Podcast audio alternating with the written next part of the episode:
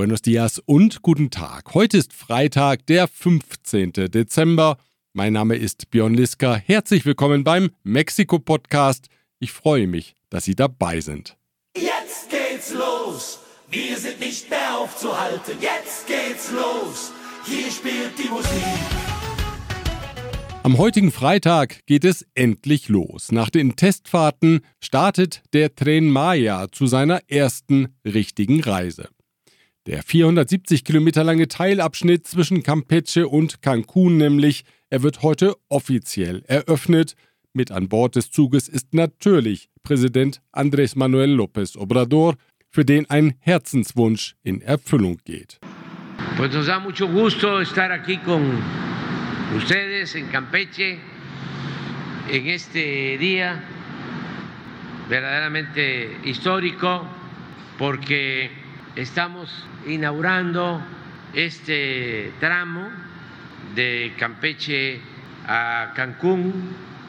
Der Tren Maya wird das sichtbarste Denkmal seiner Amtszeit sein, Insgesamt 1500 Kilometer Zugschienen hat der Präsident über die Halbinsel von Yucatan verlegen lassen.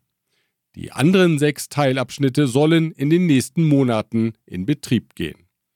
Trotz der gar nicht so volksnahen Ticketpreise, immerhin 1160 Pesos kostet die einfache Fahrt, war der Zug binnen Minuten ausverkauft. Schließlich ist es ein historisches Ereignis, bei dem viele Menschen dabei sein wollen. Die Erwartungen an den Zug sind groß. Er soll Touristen von der Karibikküste in Städte zu Maya-Ruinen und Naturparadiesen wie dem in Bacalar bringen. Mit der Anbindung an den Zugverkehr, so die Erwartung, wird Geld in Regionen gespült, die bisher kaum vom Tourismus profitieren. Zugleich soll der Maya der lokalen Bevölkerung als Transportmittel dienen und damit als Alternative zum Autobus. Die Kosten für das Projekt verteuerten sich im Laufe der Bauzeit von geplanten 8 auf mindestens 25 Milliarden US-Dollar. Mittlerweile liegt die Kontrolle über den Zugbetrieb in den Händen des Militärs. Der Tren Maya ist ein Symbol für die Amtszeit von Präsident López Obrador. Er wollte den Bau und er setzte ihn durch, gegen alle Widerstände von Umwelt- und Tierschützern, Geologen, Hotelbetreibern und Richtern. Inhaltlich ging der Präsident nicht weiter auf deren Argumente ein, stattdessen kanzelte er sie pauschal ab als Konservative, die aus Prinzip gegen alles sind, was der Präsident will. Der Journalist Klaus Ehringfeld weist im Luxemburger Wort darauf hin, dass die breite Front der Aktivisten entstand, weil sie die Abholzung tausender Hektar Dschungel verhindern wollten. Und das im nach dem Amazonas zweitgrößten Regenwaldgebiet auf dem amerikanischen Kontinent, das sich vom Süden Mexikos auch auf Guatemala und Belize erstreckt. Die Korrespondentin der deutschen Presseagentur in Mexiko, Andrea Sosa, zitiert den Höhlenforscher Roberto Rojo. Der sagt, manche glauben, wir leben vom Tourismus.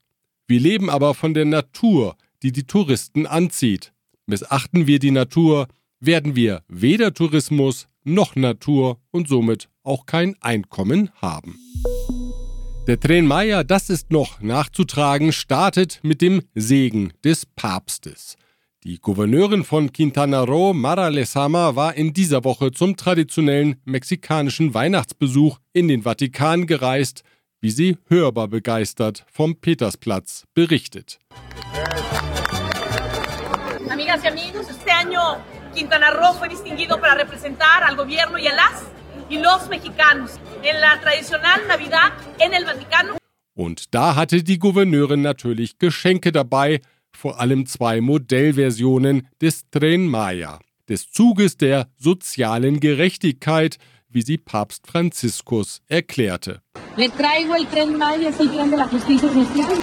Ein Modell schenkte die Gouverneurin dem Papst, der nun also eine Modellbahn hat, das andere Modell segnete das Oberhaupt der römisch-katholischen Kirche, und diese gesegnete Variante will die Gouverneurin am heutigen Freitag Präsident López Obrador überreichen.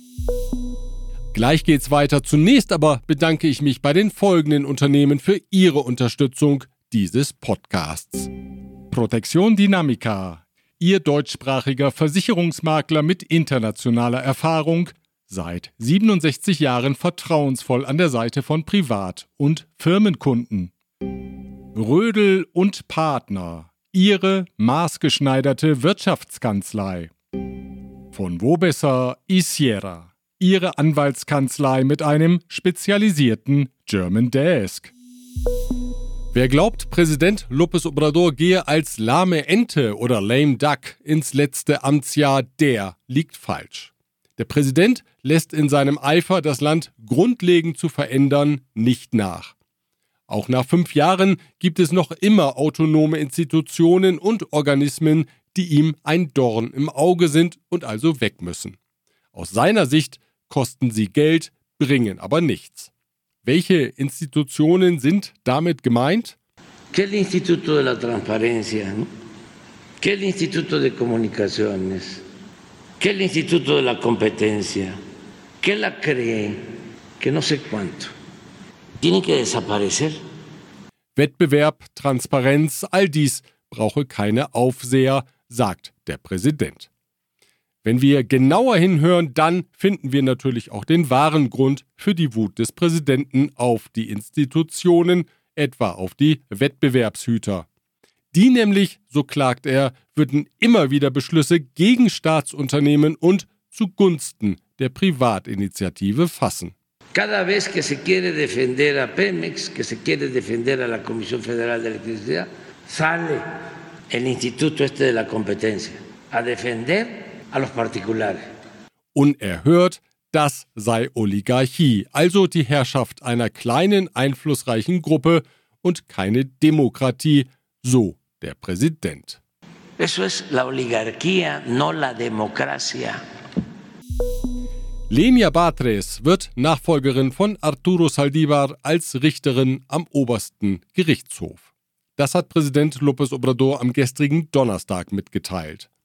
Zwei Anläufe, sich im Senat auf eine der vom Präsidenten vorgeschlagenen Kandidatinnen zu einigen, hatten kein Ergebnis gebracht. Ein Konsens zwischen der Regierungspartei Morena und der oppositionellen Movimiento Ciudadano scheiterte im letzten Moment. Arturo Saldiva war, wie berichtet, von seinem Amt zurückgetreten, um im Wahlkampfteam der Morena-Kandidatin Claudia Scheinbaum mitzuwirken.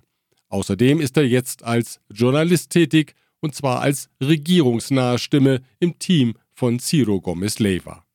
Lenia Batres ist Schwester des Regierungschefs von Mexiko-Stadt, Marti Batres. Sie gilt als überzeugte Anhängerin des Präsidenten und seiner politischen Bewegung. Bisher arbeitete die 57-Jährige für die Rechtsabteilung im Präsidialpalast. Noch gestern wurde sie in ihrem neuen Richteramt vereidigt das sie für 15 Jahre innehat. Damit hat Präsident López Obrador in seiner Amtszeit bisher fünf Richterposten am obersten Gericht besetzt. Allerdings bezeichnet er zwei der von ihm benannten Richter als Verräter, weil die seinen Regierungskurs nicht uneingeschränkt unterstützen. Eine Personalentscheidung ist auch im Bundeswahlgericht nötig. Dort nämlich trat am Montag der Vorsitzende Richter Reyes Rodriguez Mondragon von seinem Amt zurück. Er gab damit dem Drängen von drei Richterkollegen nach. Was da genau vor sich geht im obersten Wahlgericht und was die Gründe sind, darüber kann man nur spekulieren, was wir natürlich in diesem Podcast nicht tun. Das überlassen wir dem Senator der Grupo Plural, Germán Martínez, der den Senat aufforderte, in dem Wahlgericht aufzuräumen. Dort nämlich gebe es eine ganze Reihe von Verfehlungen. Unter anderem nannte er die folgenden. Acuso que hay manejos administrativos irregulares por parte de los magistrados y de sus equipos en el Tribunal Electoral. Acuso que hay sentencias dictadas con tufo de corrupción. Acuso además que hay señalamientos de violaciones sexuales, de acoso sexual a mujeres por parte incluso de un magistrado del Tribunal Electoral.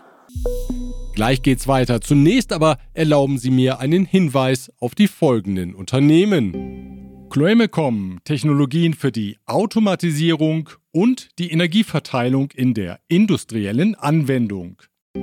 Kern Liebers, der globale Technologieführer für hochkomplexe Teile und Baugruppen mit den Schwerpunkten Federn und Standsteile.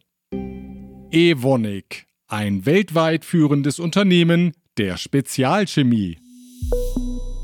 Zu einer gewaltsamen Konfrontation kam es am vergangenen Freitag zwischen Bewohnern des Ortes Texcaltitlan im Süden des Bundesstaates Mexiko und mutmaßlichen Mitgliedern des Kartells La Familia Michoacana. Dabei wurden drei Dorfbewohner und elf Kartellmitglieder getötet, sieben Personen wurden verletzt. Außerdem wurden zehn Dorfbewohner entführt, über ihr Schicksal ist nichts bekannt. Die Dorfbewohner setzten sich mit der Aktion gegen die andauernde Erpressung durch das Kartell zur Wehr. Die Kartellmitglieder kamen nicht nur regelmäßig in den Ort, um Schutzgelder zu erpressen, sie legten auch Marktpreise fest und bestimmten, von wem die Händler im Ort ihre Waren beziehen durften. Eine Realität nicht nur im Süden des Bundesstaates Mexiko, sondern in immer weiteren Regionen des Landes, in dem die organisierte Kriminalität ihr Gewaltmonopol durchsetzt. Die Gouverneurin des Bundesstaates Delfina Gomez sagte anschließend, die Dorfbewohner seien nicht allein. No están solos. Estamos con ustedes. Das war natürlich wenig konkret und klang eher nach dem deutschen Bundeskanzler Olaf Scholz. You'll never walk alone.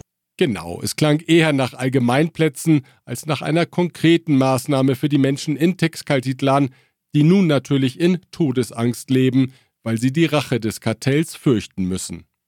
Immerhin Verteidigungsminister Luis Crescencio Sandoval hatte etwas Konkretes im Angebot. Die Guardia Nacional werde im Ort eine Kaserne bauen. Nur das Bauland, das suche man noch. Va a haber de manera permanente una compañía de Guardia Nacional. Estamos en el proceso de conseguir el terreno para poder iniciar la construcción. Für Aufsehen hat die Reaktion von Präsident López Obrador auf den Tod von Consuelo Loera gesorgt. Die Mutter des Drogenbosses Joaquín alias El Chapo Guzmán war am Sonntag im Alter von 94 Jahren in Culiacán in einer Privatklinik verstorben. López Obrador sagte, die Tote verdiene so wie jeder Mensch nach seinem Ableben Respekt und das gelte auch für die Familie. Respeto a la familia y cualquier ser humano que pierde la vida merece respeto y eh, también consideración a sus familiares. Für die Beerdigung sperrten Mitglieder des Sinaloa-Kartells die Zugangsstraße zum Ort La Tuna ab, in dem die Mutter von El Chapo gelebt hatte. Nur geladene Gäste durften passieren, und das waren viele, wie Videoaufnahmen zeigen. Die Autoschlange, die hinter dem Fahrzeug mit dem Sarg der Verstorbenen zu sehen ist, Sie erinnert eher an ein Staatsbegräbnis und dazu spielte die Musik.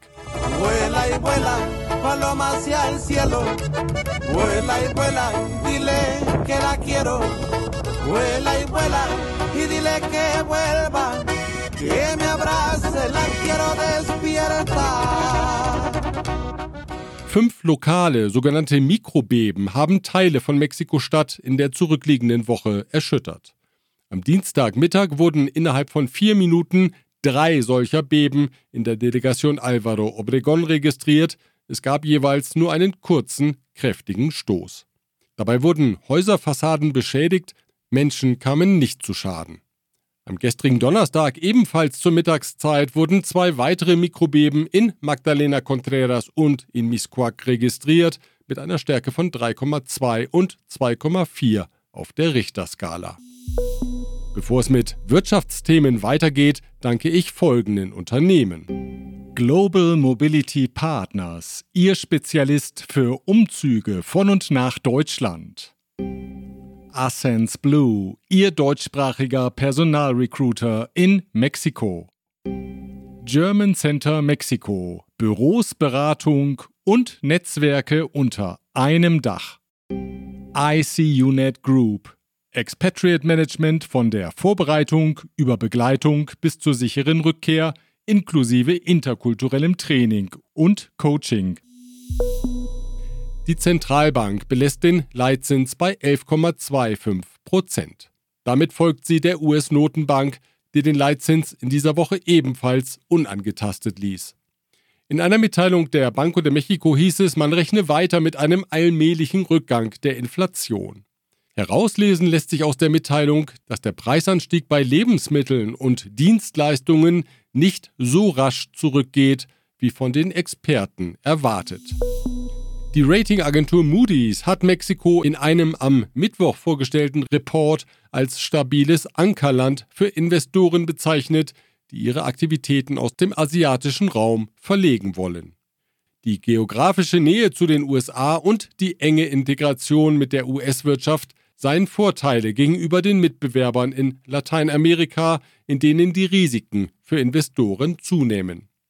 Über den Zeitraum der nächsten zwei bis drei Jahre erwarten die Autoren deswegen weiter steigende Direktinvestitionen für Mexiko aus dem Ausland. Anders als in anderen Ländern in der Region erwarte man in Mexiko keine gesellschaftlichen Unruhen, hieß es in dem Report weiter. Das Parlament hat das Anrecht auf einen 30-tägigen bezahlten Vaterschaftsurlaub verabschiedet. Das Recht greift bei Geburt oder Adoption. Es bedeutet eine Anhebung um 25 Tage. Aktuell können Väter fünf Tage nach der Geburt freinehmen. Das Vorhaben muss noch vom Senat verabschiedet werden, hat aber Unterstützer in allen politischen Gruppierungen. Die Diskussion über die Einführung der 40-Stunden-Woche wurde hingegen auf den April verlegt. Wir kommen nochmals zurück zum Tren Maya, mit dem wir in dieser Ausgabe gestartet waren. Wie früher schon einmal berichtet, ist eine Tochterfirma der Deutschen Bahn in beratender Funktion in das Projekt eingebunden. Was die Berater da genau machen, wissen wir natürlich nicht. Wir stellen uns mal vor, die Experten von der Deutschen Bahn Consulting schulen die mexikanischen Kolleginnen und Kollegen da, wo die Deutsche Bahn über die größte Expertise verfügt. Genau, die hohe Kunst der korrekt formulierten Verspätungsmeldung. Der Tipp der Experten? Jede Verspätung ist immer zu begründen. Das kann schließlich niemand so gut wie die Deutsche Bahn. Heute circa 110 Minuten später. Grund dafür ist eine Verspätung aus vorheriger Fahrt. Ach, das ist Bahnpoesie vom Feinsten. Grund für die Verspätung ist eine Verspätung. Diese Bahnpoesie passt bestens nach Yucatan.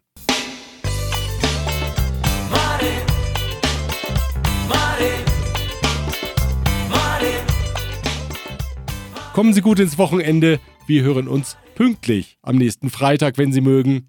Bis dahin.